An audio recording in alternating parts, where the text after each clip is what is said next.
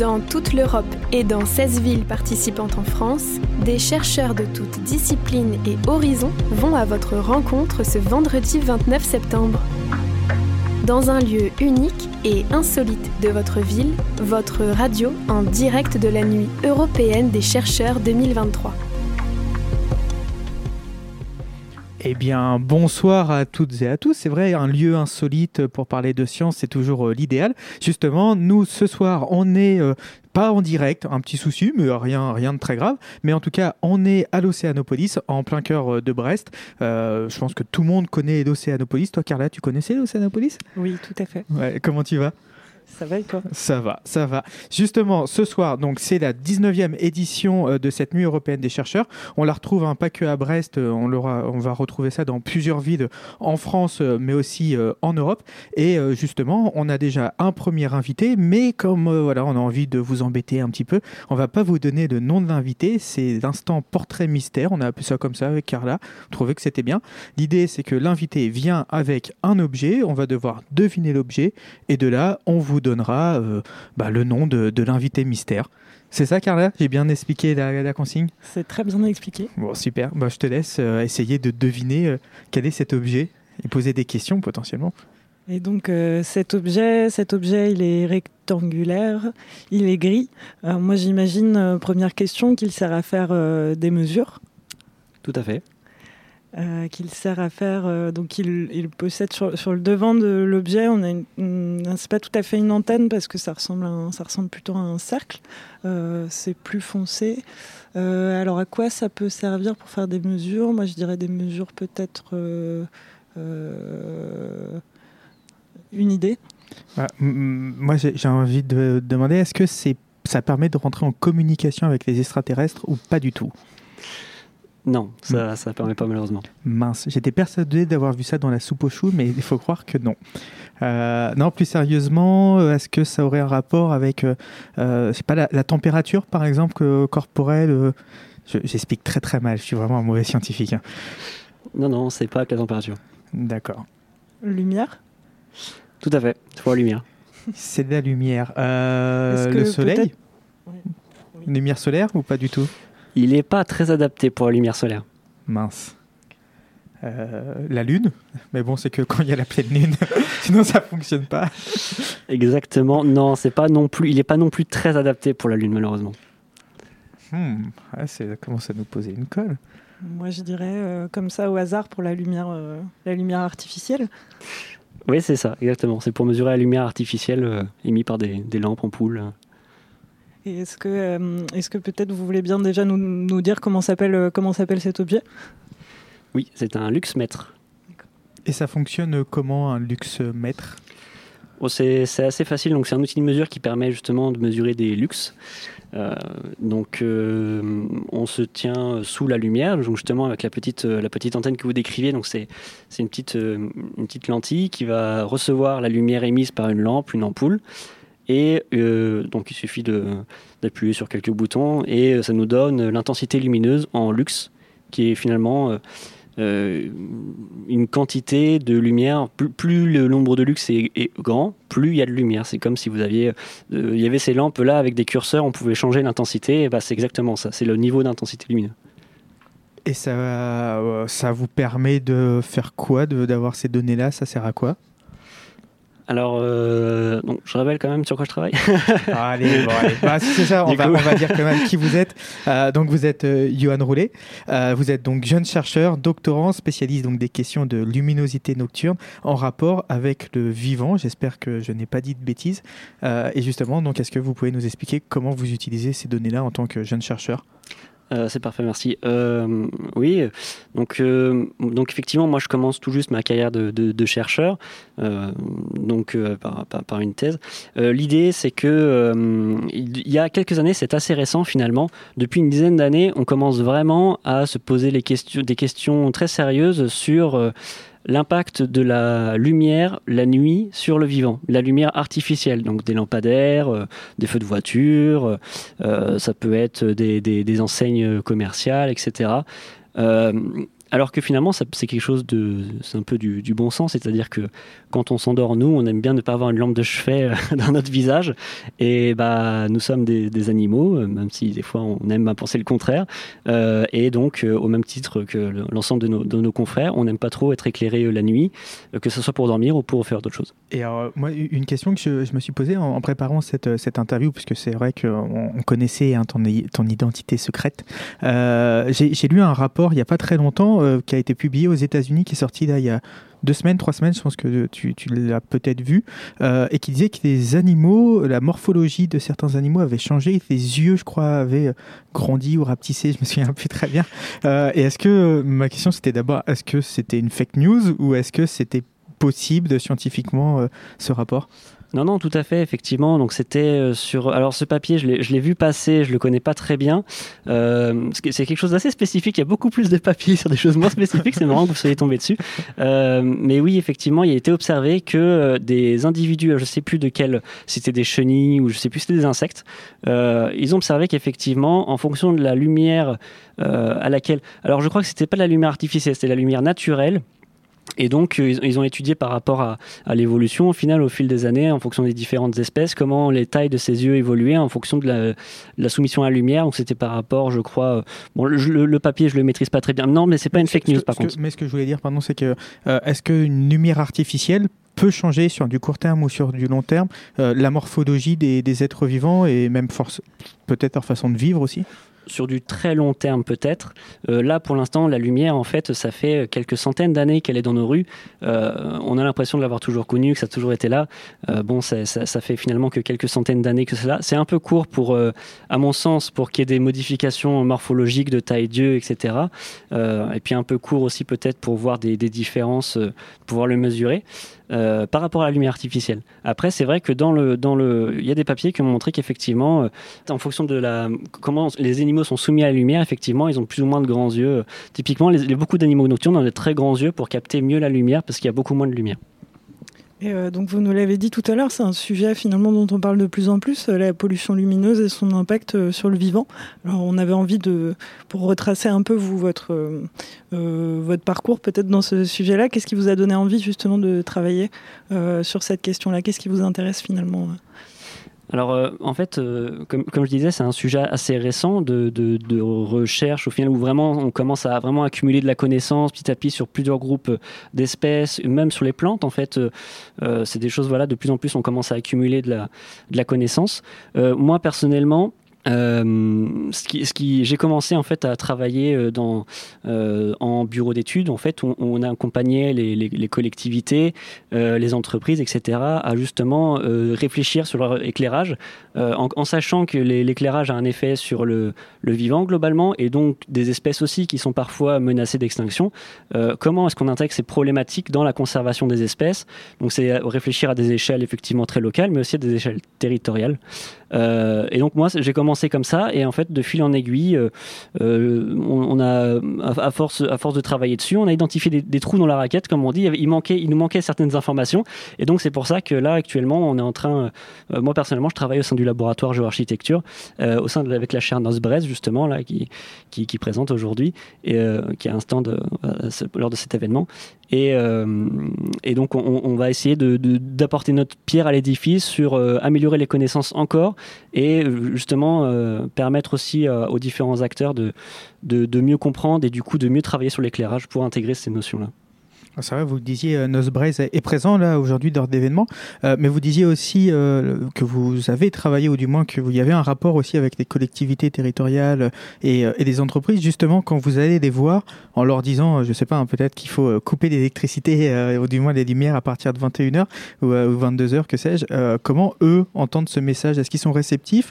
Ou au contraire ils vous disent, bon ok, vous êtes mignon, mais on va arrêter, on va arrêter là?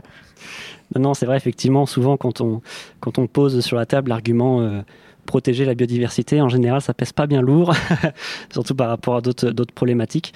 Non, effectivement, alors avec l'éclairage, ce qui est intéressant, c'est que il y a des, des, des, problématiques de, de, vivants, mais pas que. C'est vraiment un sujet très transdisciplinaire, comme beaucoup de sujets au final. Et donc la chaire Nosbred, ce qui est intéressant, c'est que c'est vraiment une, donc une chaire scientifique qui accueille pas mal de laboratoires euh, et qui accueille des laboratoires sur les, des nouvelles technologies, qui font de la réalité virtuelle, qui font de la simulation. On a aussi des laboratoires qui font de la sociologie. Euh, qui travaillent justement sur la perception de la lumière. Est-ce que euh, les gens se sentent en sécurité ou pas? Est-ce que est-ce qu'il y a une meilleure, je sais pas moi, une meilleure appréciation de donc c'est des études qui sont qui sont menées au sein de la chaire. Et euh, donc, il y a aussi un volet vivant. Et donc, quand on vient voir les collectivités, euh, effectivement, euh, c'est aussi un petit peu le rôle des collectivités d'avoir l'ensemble des, éléments qui, composent un petit peu les, les, problématiques. Donc, effectivement, nous, on apporte le volet biodiversité. Moi, c'est ce que je faisais. J'apportais le volet biodiversité, leur dire, effectivement, vous, connaissez votre commune, vous savez que les gens passent par ici, surtout, bah, par exemple, en hiver, pour les écoles, les enfants, etc. Vous savez qu'il y a des gens qui passent par là il est nécessaire d'éclairer. Néanmoins, il y a différentes façons d'éclairer et euh, il y a aussi, voilà, en fait, on commence à se poser la question de est-ce qu'il y a besoin d'éclairer vraiment et s'il y a besoin, comment est-ce qu'on éclaire? Et, est-ce qu'il y a des alternatives sur euh, l'éclairage que je, vois hein, Moi, le premier, euh, je, rentre parfois tard euh, dans Brest. Je suis content d'avoir aussi un peu, un peu de, lumière puisque je vois rien très clairement. voilà, est-ce qu'il y a des alternatives qui permettraient à la fois aux citoyens, à la citoyenne de se sentir, si je reprends les propos de sécurité, voilà sur sur ce côté-là, et d'un autre côté permettre aux vivants, au bien-être aux animaux de continuer de vivre leur vie tranquillement sans qu'on les embête? oui, oui, tout à fait. Donc, évidemment, on travaille sur la lumière artificielle et donc ça concerne pas mal les nouvelles technologies. Et maintenant, donc euh, depuis quelques années, maintenant, l'éclairage dans la rue se fait beaucoup par des LED. C'est beaucoup de renouvellement parce qu'avant, les rues étaient éclairées avec des lampes à incandescence, c'est-à-dire que c'était des ampoules avec du gaz et un filament. Et donc c'était très énergivore.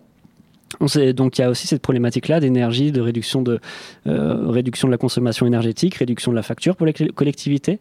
Euh, donc c'est tout ça qui rentre en ligne de compte. Euh, il y a la question aussi de la sécurité des gens et de, se sentir en sécurité. et la question du vivant, c'est voilà, vraiment très multifactoriel. Et, donc oui, on peut jouer maintenant avec les LED qui sont mises en place, avec l'installation dans les lampadaires. Donc ils installent des petits modules et on peut régler l'éclairage pour qu'il soit plus ou moins qu'un blanc chaud, blanc froid, euh, éteindre à une certaine heure, réduire à une certaine heure, mettre de la détection de présence, c'est-à-dire par exemple dans un parc, s'il y a de la fréquentation en hiver par exemple, ben, ça s'allume quand il y a des gens et pas quand il n'y a pas de gens. Voilà, donc c'est il y a énormément de, curseurs, énormément de, leviers sur lesquels on peut, on peut agir.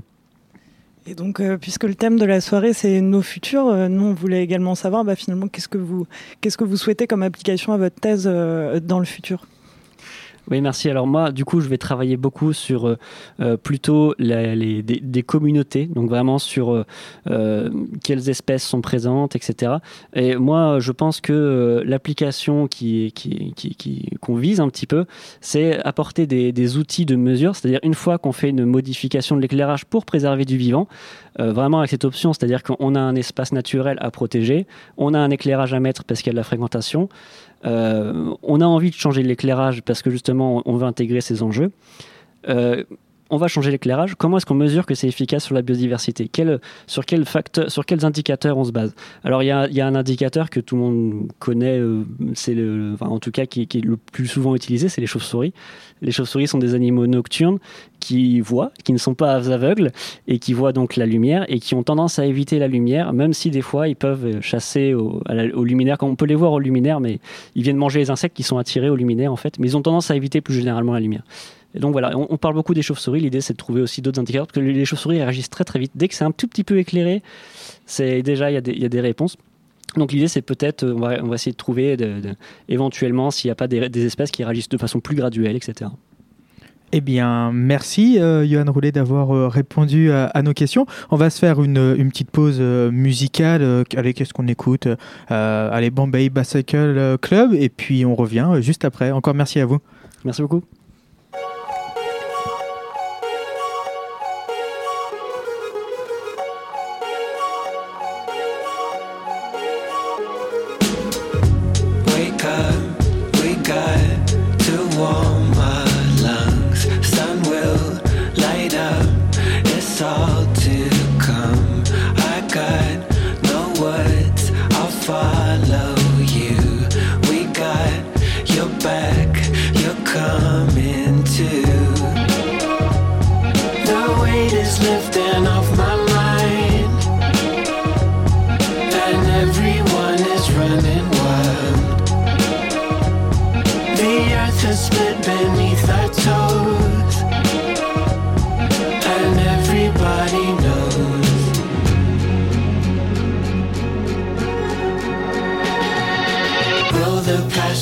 Away from me,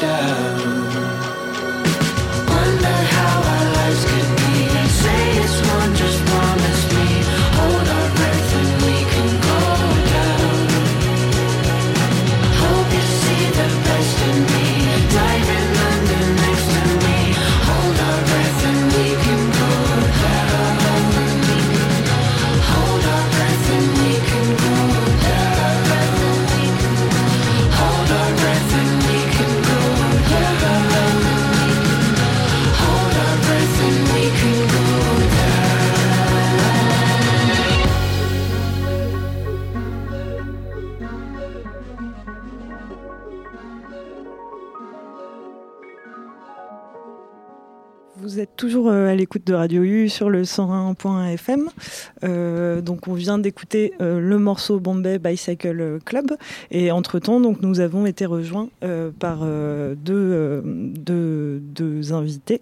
Donc nous sommes ravis d'accueillir Géraldine, Géraldine Leroux qui est maître de conférence en ethnologie à, à l'UBO. Bonjour. Bonjour. Et nous sommes également ravis euh, d'avoir à nos côtés euh, Amélie euh, Cabon, qui est technicienne recherche et développement à, la BOCEA. Bonjour. Donc euh, une, des, une des thématiques qui était pas mal, qui était pas mal abordée aujourd'hui, c'était celle, celle de l'eau, euh, notamment par le fait que dans la programmation euh, de cette soirée, on avait une grande expérience participative autour de, autour de l'eau, où, il est, où justement les, en partenariat donc avec l'INSA, l'INSA à Toulouse, où les, le, commun des mortels, les participants sont invités à, à découvrir dans cette expérience finalement comment, comment pouvoir réaliser euh, ensuite au cours du week-end un prélèvement, euh, un prélèvement d'eau pour pouvoir euh, l'analyser et ensuite envoyer les résultats. Donc c'est une expérience de, science participative. Et donc à cette occasion, bah, nous on échange, on échange ensemble autour de cette thématique, cette thématique de l'eau. Et peut-être je peux déjà commencer par tourner plutôt vers vous, Amélie Cabon. Et, finalement, est-ce que vous pouvez nous présenter quel type de pollution pourraient rencontrer les participants de cette expérience quand ils vont aller prélever de l'eau ce week-end Quel type de pollution nous on peut rencontrer dans nos cours d'eau là à proximité? Alors euh, nous, on, on a donc un stand aujourd'hui euh, pour euh, la Grande Synchro pour parler des, des pollutions qu'on pourrait trouver donc dans les cours d'eau par les microplastiques et, et également par les, des, des bactéries fécales. Donc les microplastiques, ce sont des, des morceaux de plastique de moins de 5 mm.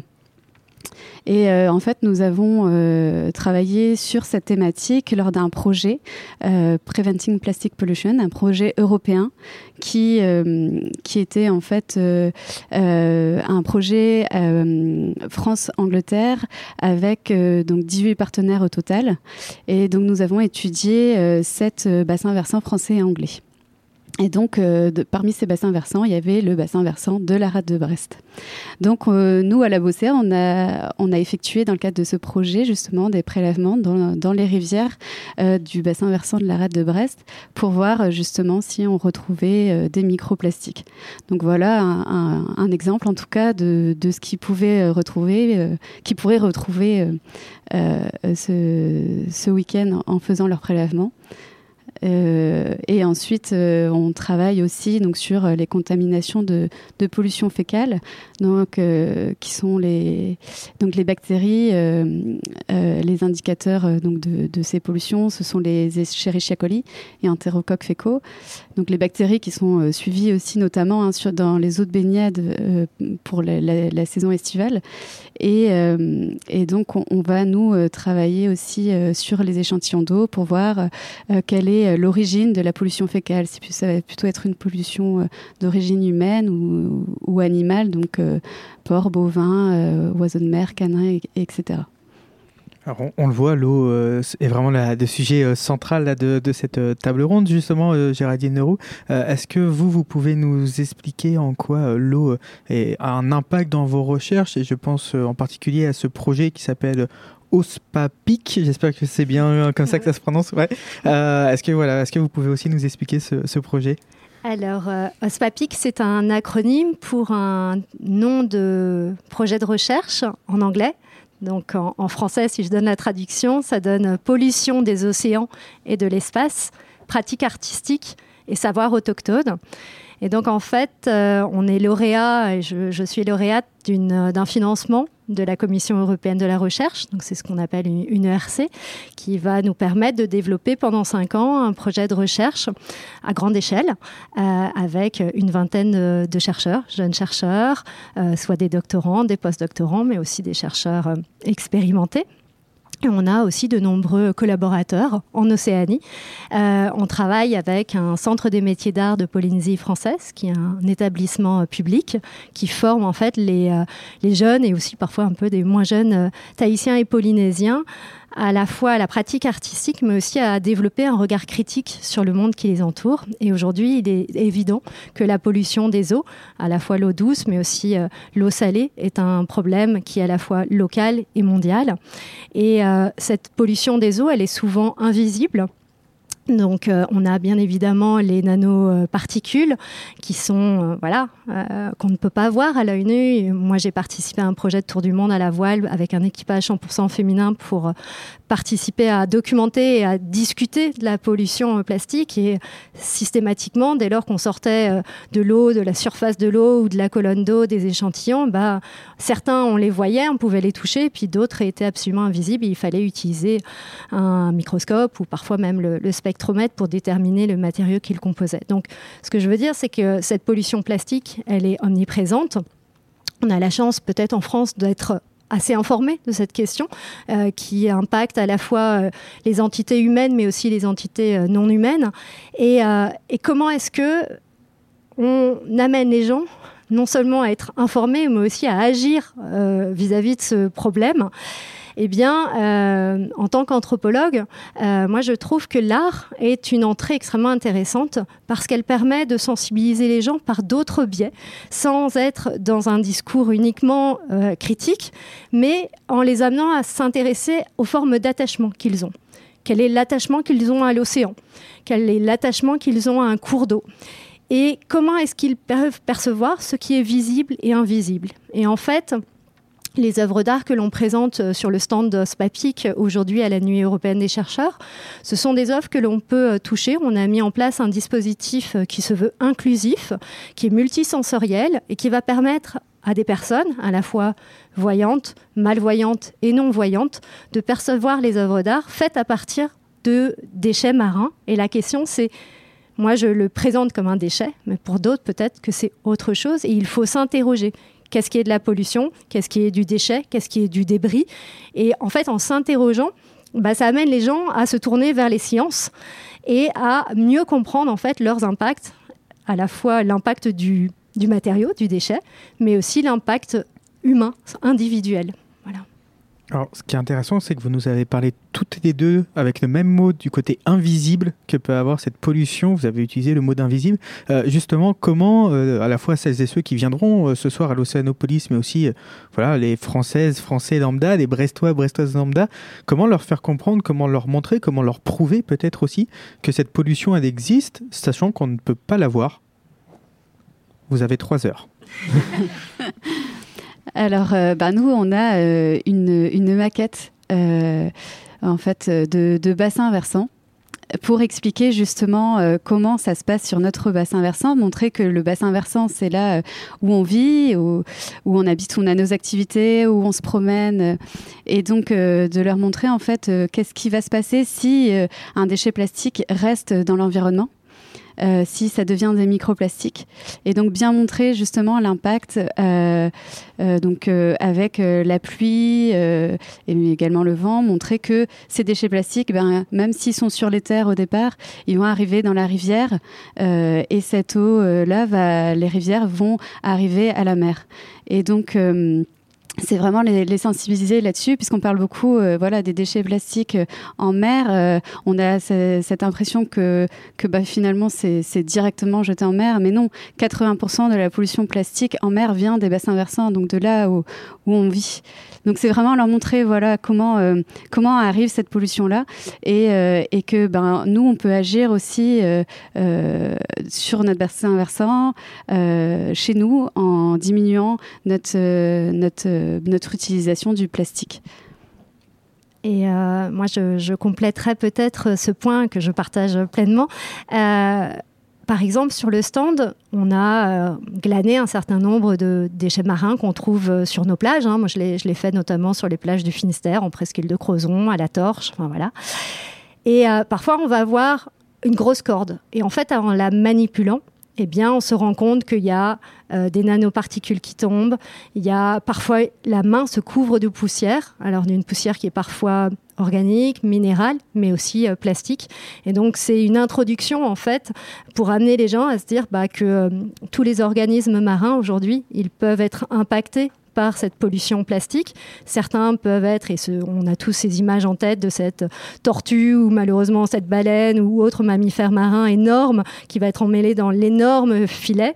Mais on peut aussi avoir des huîtres ou d'autres tout petits organismes marins qui vont ingérer ces nanoparticules, donc ces choses in- invisibles.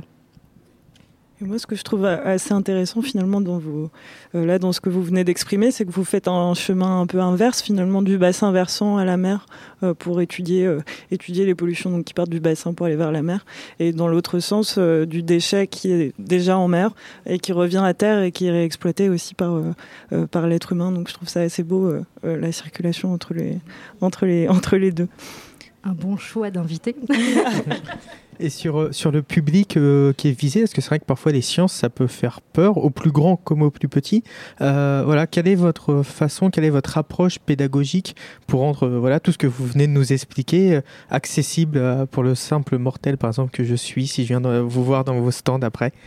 Moi, je dirais que ben, on essaye toujours euh, finalement d'avoir quelque chose de, visuel pour qui accroche en fait, euh, qui leur donne envie. euh, bah, et, justement, cette maquette, je sais que voilà, c'est quelque chose que ce soit les, plus petits euh, comme les plus âgés, euh, ça attire déjà le regard et ils viennent et ils vont s'intéresser comme ça. Et puis c'est- assez facile en fait de vulgariser les sciences euh, euh, ben, avec euh, voilà un support comme ça pour bien leur montrer.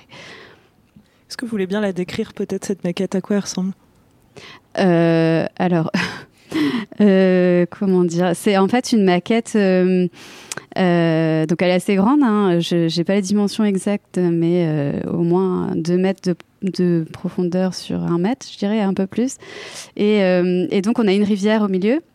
Euh, au fond, on a euh, voilà une petite fo- forêt et entre eux, voilà des, petites maisons, des, des champs et, euh, et en bas, on va arriver à, une ville et enfin à la côte avec la plage puis la mer. Et on fait en fait euh, voilà, on fait euh, euh, ben, pleuvoir grâce à un arrosoir dessus pour bien montrer justement le cycle de l'eau et, la pluie, voilà comment quel, quel va être l'impact ensuite sur, bah, justement les microplastiques, la pollution microplastique.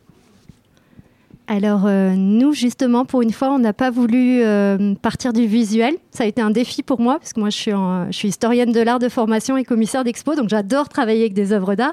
Mais là, cette fois-ci, on a dit non, non, on va pas utiliser des œuvres d'art, parce que quand elles sont patrimonialisées, on n'a pas le droit de les toucher. Donc on doit mobiliser uni- uniquement le sens de la vue.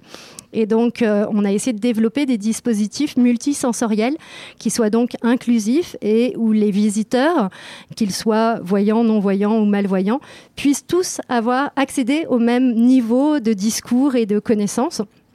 Et donc, euh, il y a un certain nombre d'objets, euh, soit des matériaux bruts, soit des objets travaillés, euh, mais également des odeurs. Euh, il y a aussi euh, des histoires qui ont été racontées et le public est donc invité à suivre un, cheminement euh, sensoriel pour découvrir, en fait, partir à la découverte de, ces matériaux déchets et, de ce, cette réflexion euh, presque pluridisciplinaire qu'on doit avoir aujourd'hui pour parler de pollution pour les amener à bien sûr comprendre euh, la science, euh, ce qu'aujourd'hui les différentes euh, sciences peuvent nous apporter sur la pollution euh, plastique et la pollution de l'eau en général, mais aussi à s'engager à mieux finalement prendre soin de leur environnement et de ces eaux qui nous entourent. Et je, me, je me permettrai juste sur le, côté artistique, vous nous disiez, voilà, parfois c'est difficile de faire sortir des œuvres. On sait même que parfois c'est difficile pour certaines personnes d'aller voir des œuvres. Euh, là, est-ce que, voilà, quand, quand j'ai envie de dire, est-ce que des artistes, quand vous allez voir des artistes, est-ce qu'ils vous disent directement, ouais, ok, le sujet m'inspire, je vois ce que je vais faire, ou est-ce que c'est plutôt le flou bah, artistique, c'est le cas de dire, et ils vous disent, mais euh, qu'est-ce que vous êtes en train de me demander, euh, là, Géraldine, je vais jamais y arriver. Comment les artistes perçoivent la chose? Alors c'est une excellente question. Euh, alors d'abord, on a la chance, on a de plus en plus euh, d'artistes qui sont engagés dans ces questions-là, à la fois en France et dans le monde. Moi, je travaille beaucoup avec des artistes autochtones, donc euh, d'Australie et d'Océanie. Euh, là, pour la Nuit européenne des chercheurs, on a la chance, on a le grand bonheur d'avoir accueilli une autrice, donc qui s'appelle Flora Orima de Vatine, qui est une grande oratrice tahitienne. C'est aussi une académicienne qui a, dont les livres ont reçu un certain nombre de prix euh, dans le monde et qui nous a fait l'honneur de, nous accompagner en fait euh, sur ce stand. Donc, qui va mettre en mots aussi euh, toute une réflexion sur les bris de verre, sur les gossnets, sur comment est-ce qu'on prend soin de, de l'eau. Donc après, pour répondre à la question, donc il y a des artistes qui répondent de manière extrêmement positive parce qu'ils ont conscience de, l'urgence et de l'importance de ce sujet. D'autres pour lesquels Oh, ça m'est jamais arrivé, mais j'ai jamais eu d'artistes qui ont refusé de travailler sur ces questions. Mais c'est aussi parce que moi, je travaille avec ces artistes qui sont déjà engagés dans ces démarches environnementales et euh, qui ont conscience que l'art permet de faire un pas de côté et d'amener les gens à percevoir autrement, de manière peut-être plus holiste.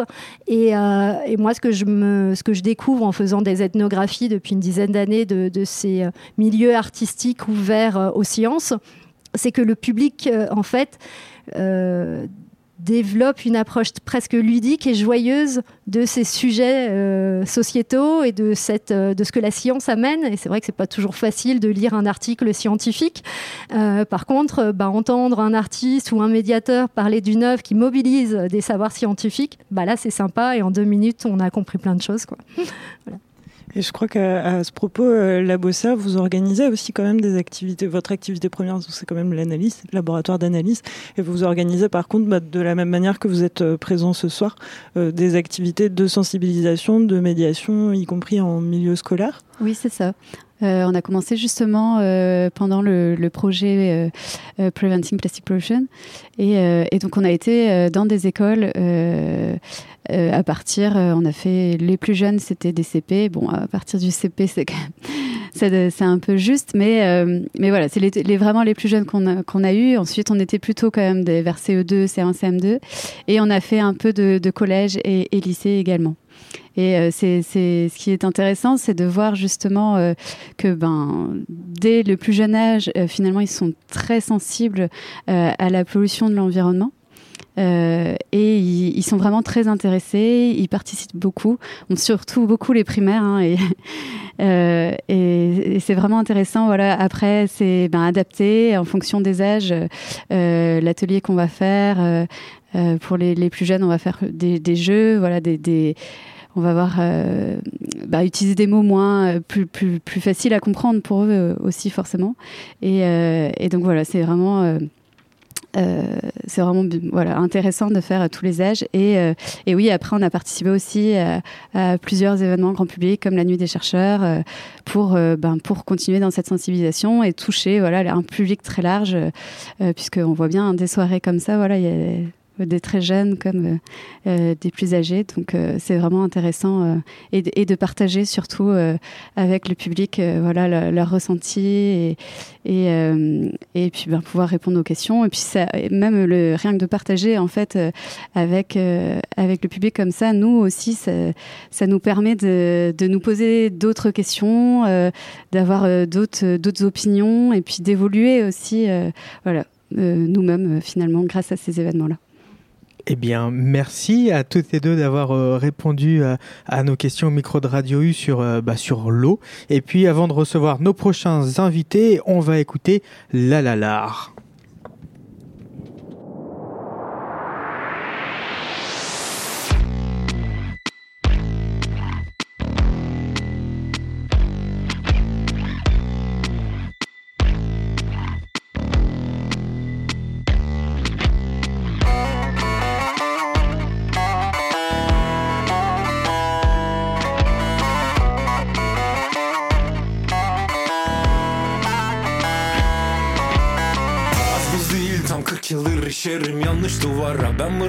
Bıraksam da geçmiş yakamı bırakmaz yakalar. Eti kemiği aynı DNA'yı paylaşsak da kimi şanslı doğuyor Kimi avucunu yalıyor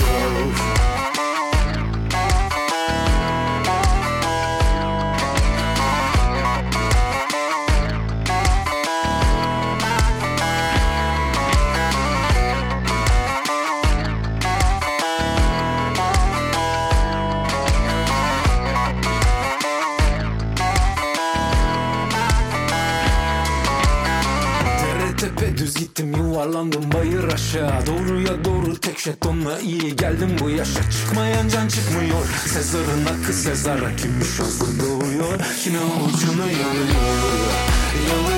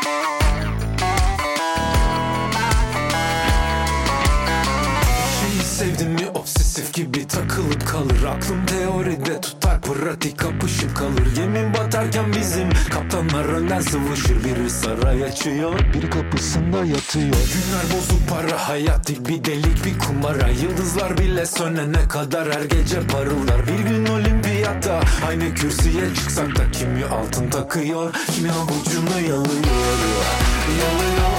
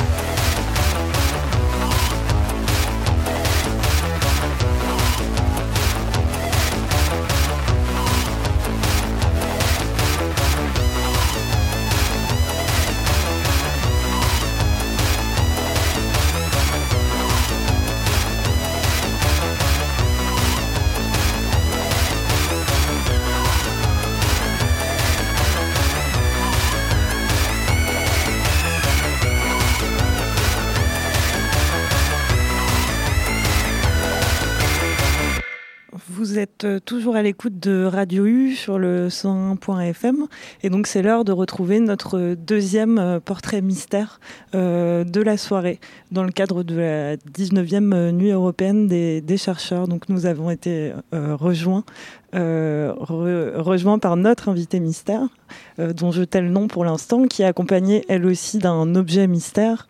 Donc euh, je vais peut-être tâcher déjà de, de décrire un petit peu. Donc ça ressemble à une petite fiole avec un bouchon, un bouchon vert.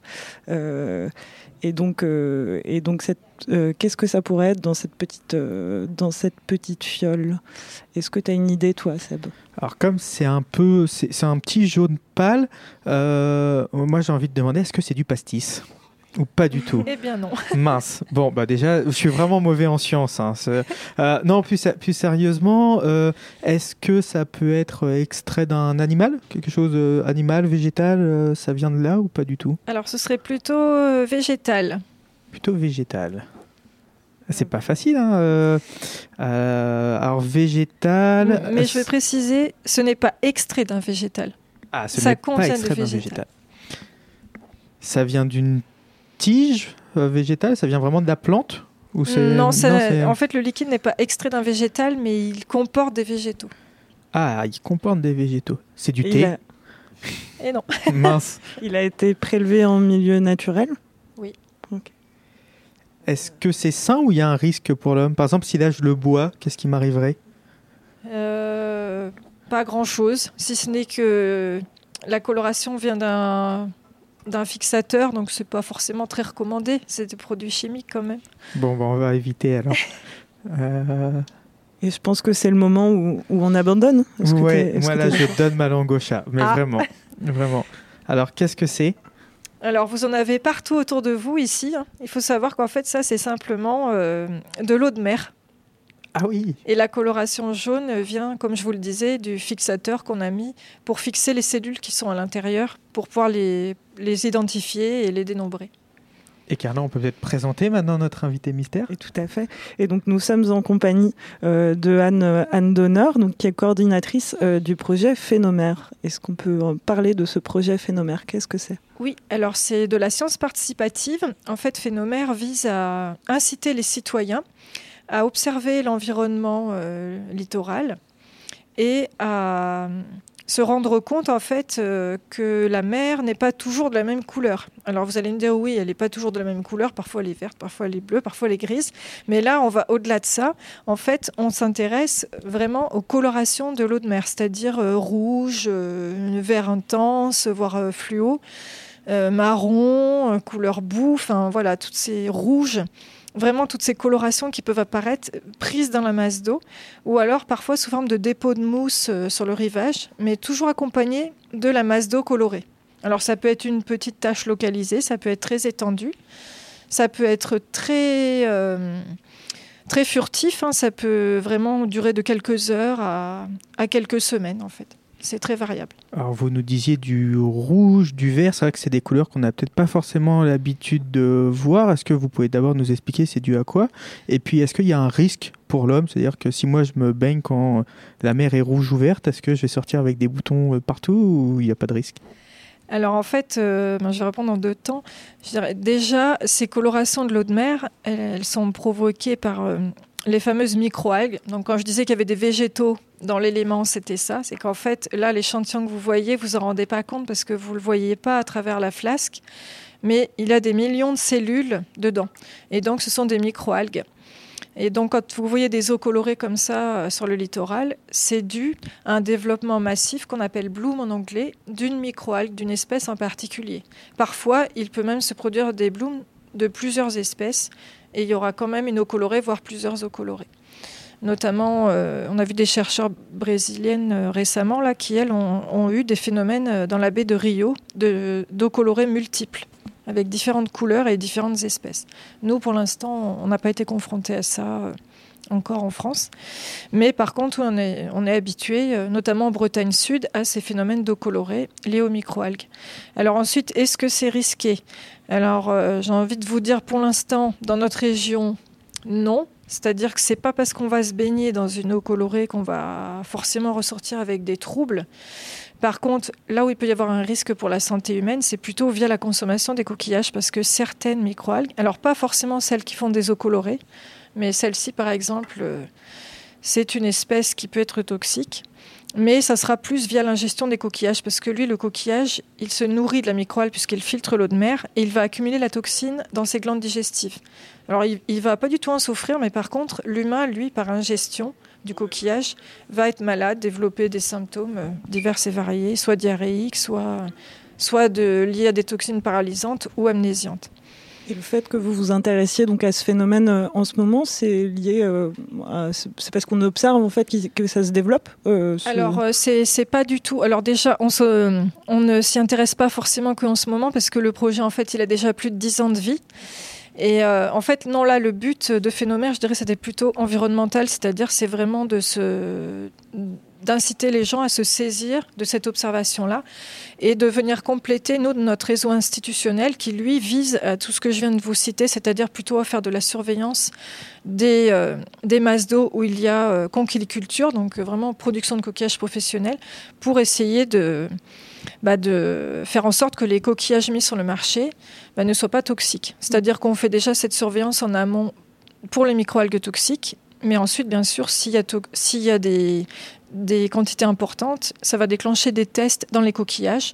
Donc, si cette réglementation-là est dépassée, si on, dépasse des seuils fixés pour la France entière, eh bien, il y aura interdiction de mise sur le marché des coquillages. Mais là, Phénomère, c'est pas, c'est vraiment un réseau qui est complémentaire. euh, C'est un programme à part, et ça permet en fait que chaque citoyen puisse euh, s'impliquer dans l'observation et nous faire part de euh, ce qu'il a observé sur le, partout sur le littoral.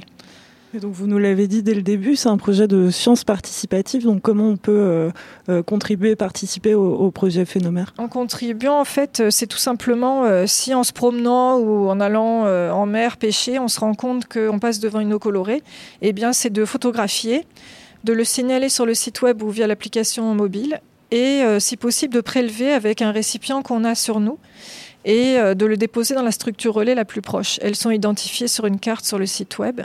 Et donc la structure relais, nous, on l'a équipée pour nous euh, expédier les échantillons euh, en chronopost, ce qui nous permet de faire des identifications et, si besoin, des mises en culture via ce genre de petits dispositifs dans des enceintes qui sont éclairées et qui sont à température adaptée. Et donc ça nous permet ensuite de travailler sur l'espèce si elle a un intérêt justement pour une toxicité ou pour... parce qu'elle est mal connue ou toute autre raison.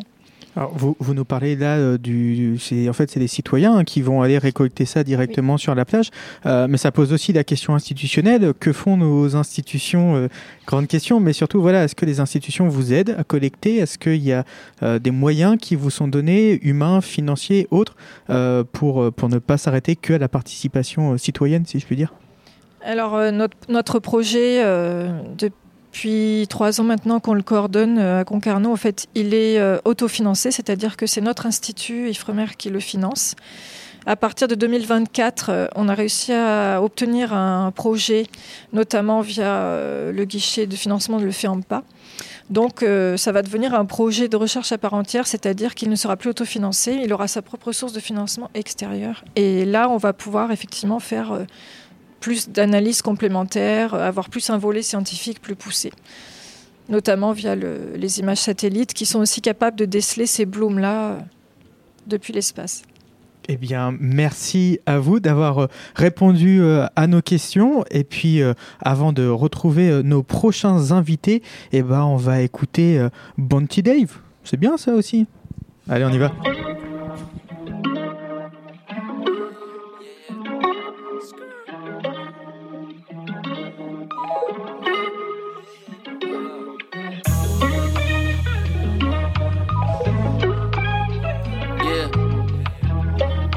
Yeah, yeah. Hold up.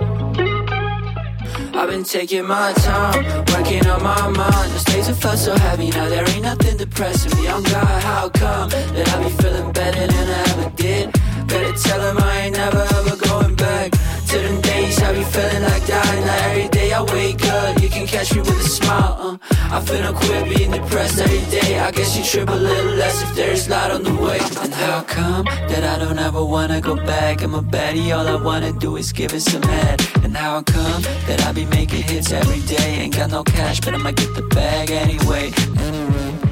I be at the studio with AJ, and you know what they say. Anything we do ends with a paycheck. Yeah, boys, about to get paid, and yo, bitch, it's about to get ours.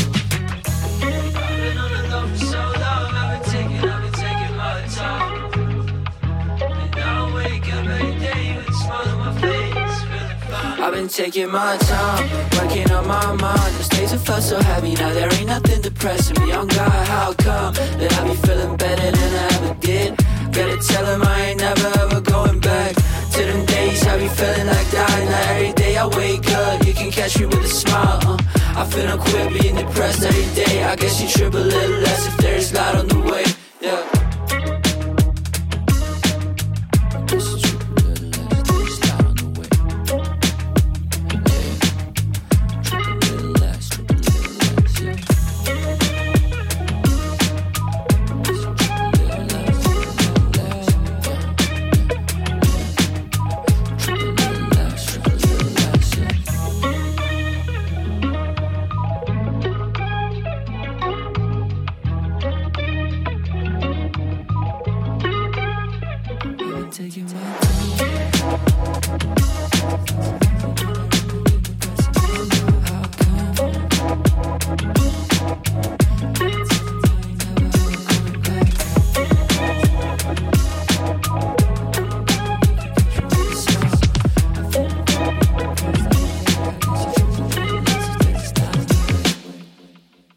Donc après cette courte pause musicale, euh, on, reprend donc nos échanges, nos échanges depuis euh, la 19e euh, nuit européenne des chercheurs à Océanopolis. Et donc nous avons été rejoints pendant cette pause musicale par Louis Leveuf, qui est directeur technique et scientifique pour la société Fiche. Bonjour Louis. Bonjour. Et nous avons également été rejoints par Gwendal Saliou, qui est chargée de culture scientifique à la FNEUS. Bonjour. Bonjour. Est-ce qu'on peut déjà peut-être commencer par euh, la raison de votre présence ici? Qu'est-ce que vous présentez finalement euh, aujourd'hui à Océanopolis? On peut démarrer, Louis Oui, et ben alors nous, on est venu pour parler de nos dernières recherches euh, qui consistaient à faire des leurres qui soient biodégradables dans le milieu marin. Pourquoi? Parce que Fish, en fait, on a 12 ans d'existence, on est une société de la périphérie de Brest et on est bien connu pour nos leurres souples pour la pêche récréative. Et puis, ben, malheureusement, des leurres, il nous arrive de en per- il nous arrive d'en perdre dans le milieu naturel. Et depuis 2018, on cherche à tout prix à réduire l'impact écologique de, du loisir pêche. Et là, on est assez fiers de, de venir vous parler de, des bioplastiques et euh, de notre réussite à, à avoir fait un leurre qui soit biodégradable dans le milieu marin. Et pour vous, euh, Gwendal? Eh bien, merci beaucoup. Euh, de notre côté, on, on est venu euh, justement pour parler euh, aux étudiants et, à ceux qui s'orientent vers des études scientifiques, justement, et euh, notamment euh, via des projets comme Femmes en sciences, donc pour orienter plus de femmes dans les sciences. Donc, c'est encore un milieu qui est dominé par, par les hommes dans de nombreux domaines, bien qu'on ait des femmes qui, qui arrivent. notamment à des hauts niveaux de recherche. On a également un aspect qui est plus de vulgarisation scientifique justement parce qu'on on vit dans un monde où euh, on a besoin de cette vulgarisation pour que, pour que les gens comprennent les problématiques actuelles et, et, une, une vraie vision de, de comment, euh, comment on peut les résoudre. Alors, vous parlez de problématiques euh, actuelles. Je vais d'abord me tourner vers euh, Louis. Je suis tombé sur un rapport, moi, il n'y a pas très longtemps, en préparant justement cette interview. Euh, un rapport, c'est vrai que ça paraît loin, mais qui est sorti en Martinique, justement sur la pêche de, de loisirs, la pêche récréative, si on peut dire. C'est pas, je pense, péjoratif quand on le dit. Et qui disait que justement, le, vrai danger, le vrai risque en termes de pollution, c'était les pêches récréatives là-bas, dû non pas à l'acte de pêche, mais au bateau, tout simplement, qui, quand il allait s'amarrer, quand il allait jeter l'ancre euh, au fond des récifs, euh, allait justement nuire à la pêche. Est-ce que vous, c'est quelque chose, euh, puisque tu disais hein, tout à l'heure, Fish, c'est une entreprise assez ancienne maintenant, qui est connue sur Brest, est-ce que c'est aussi quelque chose que vous prenez en compte de vous dire, tiens, potentiellement il y a un risque en Martinique qui risque peut-être d'arriver ici sur les côtes, en tout cas de la métropole? Euh, je suis pas si sûr que ce risque-là existe vraiment ici, parce que dans, en tout cas pour les pêcheurs de leurre, qui concernent notre clientèle, on va pas pêcher vraiment ancré. On va toujours être en dérive ou ce genre de choses. Alors bien sûr, il va y avoir d'autres pollutions. On utilise des bateaux à moteur, euh, on utilise des leurres en plastique, et c'est là aussi l'objet de, de notre présence ici. Donc pour moi, les pollutions sont plutôt ailleurs que ce risque-là de- de- d'abîmer le fond marin avec euh, les phénomènes d'ancrage. Et Est-ce que justement, on, on peut peut-être rappeler pour les auditeurs et les auditrices qui ne seraient pas euh, pêcheurs et Mm. pêcheuses, euh, à quoi sert un leurre? Qu'est-ce que c'est un leurre? Eh bien, un leurre, euh, ça sert à leurrer le poisson. En fait, plutôt que d'utiliser un, un appât natu- un appât naturel, donc un vrai poisson ou un calamar, on va utiliser une imitation ou pas vraiment en plastique généralement euh, de quelque chose de vivant pour inciter le poisson à mordre. Donc ça va plutôt une pêche dynamique et qui a connu un franc succès ces dernières 20-30 années parce qu'elle ne nécessitait pas d'aller chercher des appâts d'abord, d'utiliser euh, une sardine qu'on pourrait mettre au barbecue pour aller pêcher un autre poisson ou ce genre de choses. Et surtout, ça nous permettait aussi de pêcher plus rapidement, de façon plus sportive et plus dynamique. Et euh, pour vous, Gwendal, là aussi, je suis tombé non, sur un rapport. Non, je. Euh, non, par contre, je suis tombé sur un sondage et je trouve que c'est intéressant euh, puisque vous parliez de- d'intérêt de, donner envie aussi à des étudiants sur la science. euh, du fait que j'étais très surpris, il y a des étudiants apparemment qui de plus en plus se détournent des filières scientifiques euh, en France. Alors peut-être pour des questions de moyens, peut-être pour des questions d'envie. Je sais pas. Moi, j'avoue que je, je n'ai pas fait d'études de sciences. Euh, comment vous, en tant que jeune, euh, voilà, vous constatez ce chiffre qui apparemment euh, est de plus en plus fort d'année en année Alors oui, d'un côté, on a justement ce détournement peut-être potentiel euh, des étudiants. Alors j'ai pas, j'ai pas lu cette étude euh, en particulier, mais euh, on a aussi un, gain du public qui, se tourne de plus en plus vers les scientifiques pour avoir des réponses. Donc je sais pas sur les prochaines années comment comment on va tourner justement euh, cette science, mais, mais bien sûr on a, on a des problèmes de, financement dans, dans beaucoup de domaines de la recherche. On, se demande aussi euh, si euh, les, les, problématiques scientifiques apportent un, réel intérêt sur nos problématiques écologiques par exemple, ou si justement on empire le phénomène en, créant des nouvelles innovations. Donc c'est toujours une question que les étudiants ont, beaucoup de mal à, se poser et, veulent avoir un intérêt réel aujourd'hui sur ces problématiques-là. Donc c'est pas forcément évident via les sciences, même si on a beaucoup de choses à apporter. Je précise juste ma source, c'était euh, donc un, rapport du ministère d'enseignement supérieur. euh, c'est toujours bien de, de préciser. Et c'est vrai que sur les deux domaines, euh, justement, comment on mélange jeunesse, science, puisque voilà, il y a des jeunes qui pêchent, on a beaucoup. Moi, j'ai beaucoup d'amis ici sur Brest qui, font de la pêche. J'ai aussi des amis scientifiques. Bon, j'en ai moins parce que je les évite. Mais je- j'en ai. Et voilà, comment dans les avenirs, voilà, dans l'avenir, dans le futur, parce que c'est aussi de la thématique de cette soirée, c'est nos futurs. donc, comment Comment vous, vous imaginez euh, le futur en termes de, en, tant que jeune, tout simplement? Futur scientifique, je précise. Et ben, je vais y aller en premier du coup. Euh, le futur scientifique, je l'imagine avec euh, des jeunes qui ont plus de notions d'échelle. Parce qu'aujourd'hui, en fait, on, nous parle de, pollution, on nous parle de, de dérèglement climatique, et, et malheureusement, on, prend tous les problèmes à, la même échelle. C'est-à-dire qu'on on se dit que chaque problème a la même valeur, et même s'il faut bien sûr euh, travailler sur tous les domaines euh, et pas un seul en particulier, il y a des problèmes qui sont à, régler d'abord, et, euh, et je pense que le, scientifique de demain saura préciser quels sont les domaines d'intérêt auxquels il faut apporter des, des- politiques publiques immédiates et des, des politiques publiques peut-être qui seront un peu plus tardives sur d'autres domaines. Donc justement, je pense que c'est très important de prendre en compte que certaines choses sont, sont peut-être à, avancer d'abord sur, ces, sur, ces pro- problématiques-là. Pardon. Ouais, bah, je- globalement, c'est, ça rejoint un peu ma pensée. Les enjeux de demain sont pas les mêmes. Je pense que les jeunes générations ont conscience justement de l'évolution de ces enjeux-là. Et aussi, il faut voir qu'on n'a pas les mêmes outils que ceux qui étaient présents il y a même une cinquantaine d'années. Euh, ne serait-ce qu'avec l'intelligence artificielle, l'accès à la connaissance immédiate avec, euh, avec Internet, on a aujourd'hui la possibilité de prendre du recul sur certains schémas et aussi de bénéficier d'outils performants et nouveaux qui nous permettent justement d'anticiper euh, les enjeux de demain. Donc on a fort à souhaiter d'ailleurs que ça s'oriente comme ça.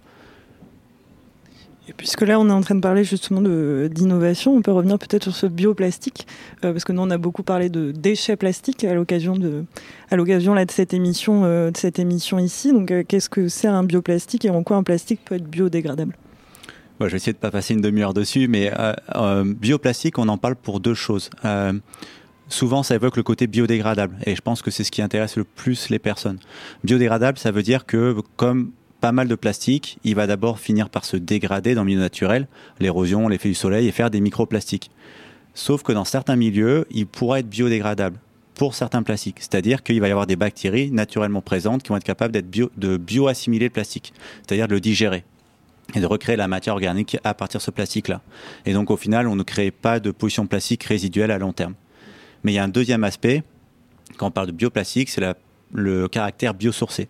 Biosourcé, ça veut dire, la question, on se pose cette question-là pour savoir si le plastique est fait ou non à partir de pétrole. Un plastique biosourcé est fait sans pétrole. Et pour ça, généralement, c'est des bactéries. Ce qui est assez merveilleux, c'est qu'il y a des bactéries naturellement présentes partout et en très grand nombre qui sont capables, en fait, de générer le polymère, qui est la molécule à la base du plastique, en mangeant certains sucres.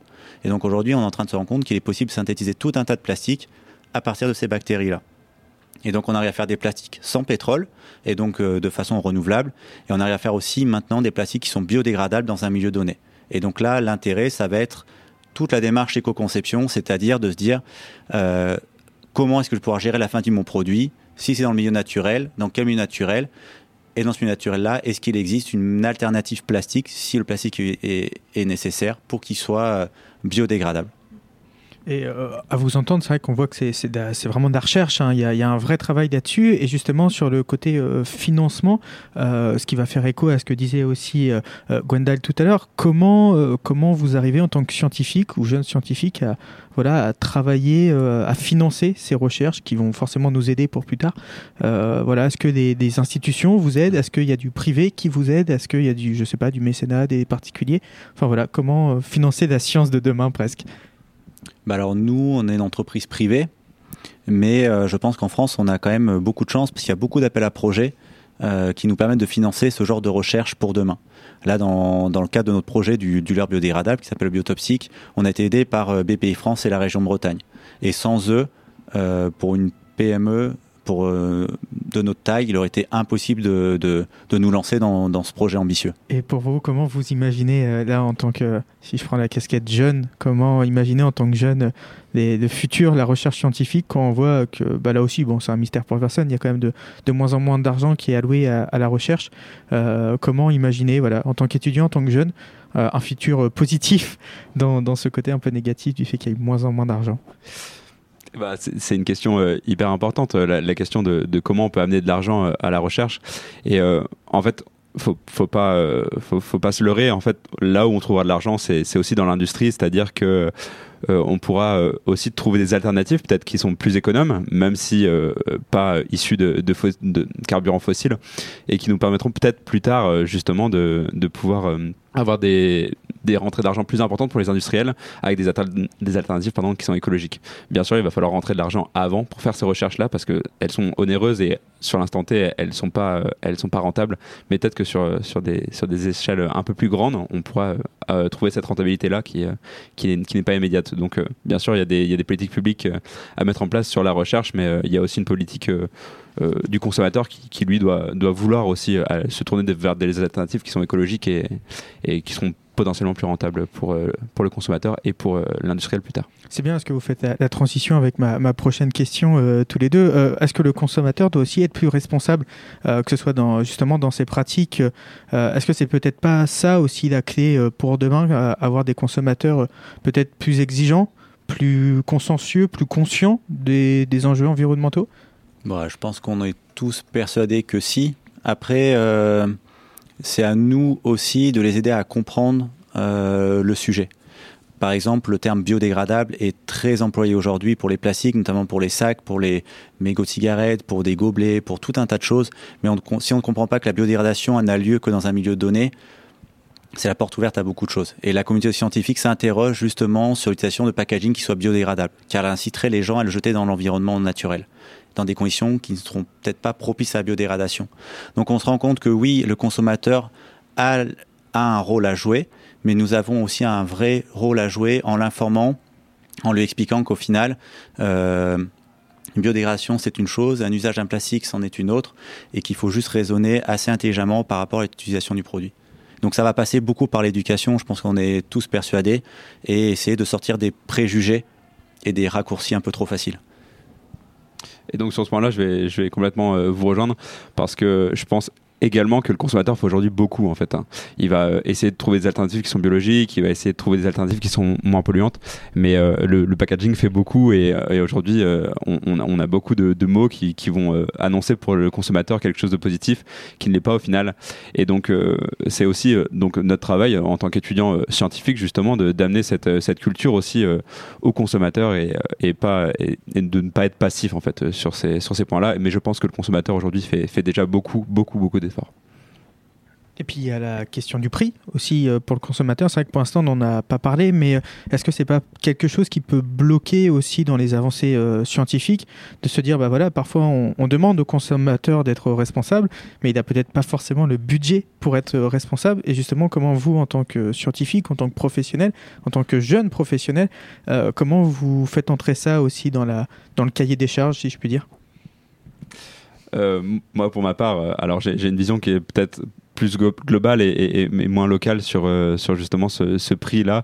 Mais, euh, mais en fait, on, voit qu'on on paye un prix aujourd'hui de, de, ces, de ces bas prix, de, tirer toujours vers le bas euh, euh, la qualité des produits et, que des produits jetables, bah, en fait, on, le paye au final pour notre, environnement et, même pour nous parce qu'en fait, on est obligé d'en racheter un qui est plus tard, qui est d'aussi mauvaise qualité. Donc euh, peut-être que augmenter cette qualité sur le produit ne sera pas une, une mauvaise chose pour le, pour le client final.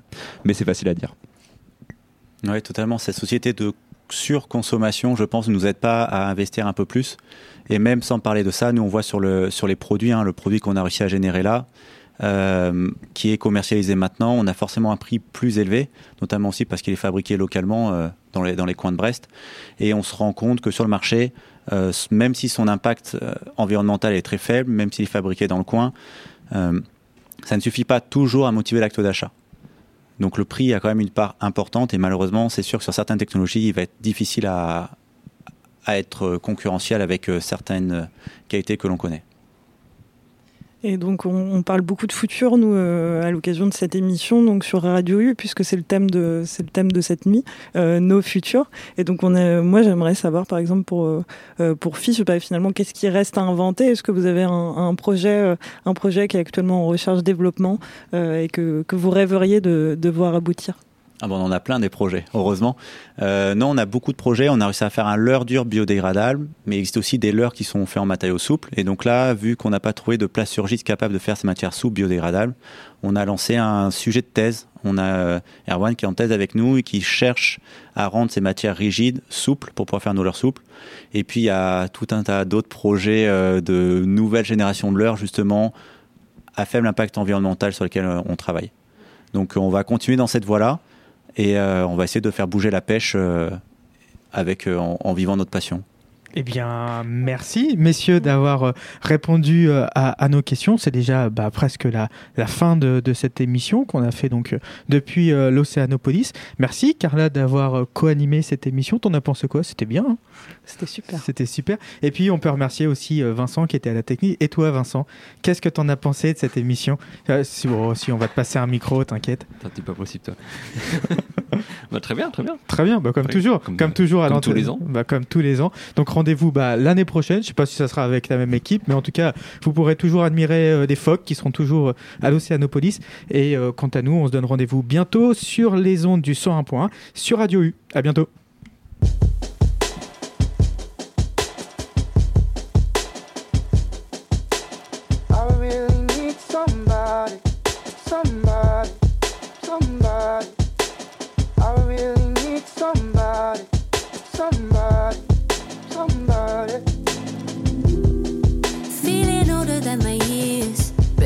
So? When you've been staying home, bodies flinging themselves around me, getting dizzy on my feet. Full of sin and purity, silly bones dancing alone. The city has been getting to me, getting to me.